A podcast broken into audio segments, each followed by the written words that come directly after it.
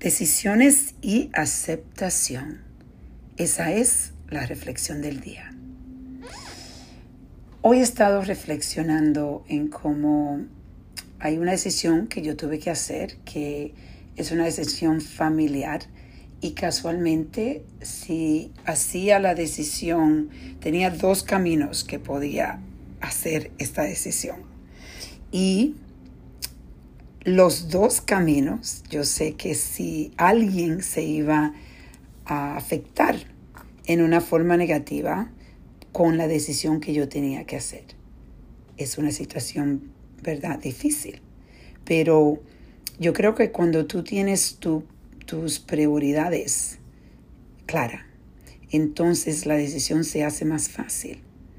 Aunque no es fácil porque sabes que va a afectar a una de las personas que están envueltas. Y yo estaba reflexionando cómo ya después que uno hace esas decisiones, entonces hay que aceptar lo que venga. Hay que aceptar la desconexión con la otra persona que va a estar enojada porque en realidad eh, la decisión que se hizo es una decisión que le afecta a esa persona. Entonces, cuando tienes que, aceptar, porque en realidad no puedes cambiar la decisión.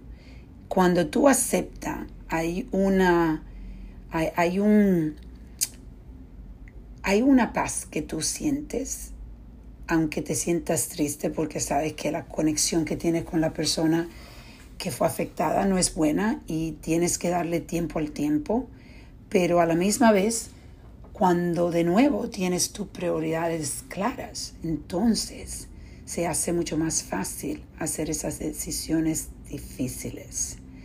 Y hoy te voy a invitar a que reflexiones conmigo. ¿Has tenido que hacer esas decisiones donde te sientes que estás entre, entre la espalda y la pared? Pues después que hace la decisión, acepta lo que vaya a pasar. Acepta los resultados y dale tiempo al tiempo. Vamos a reflexionar y a reconectar.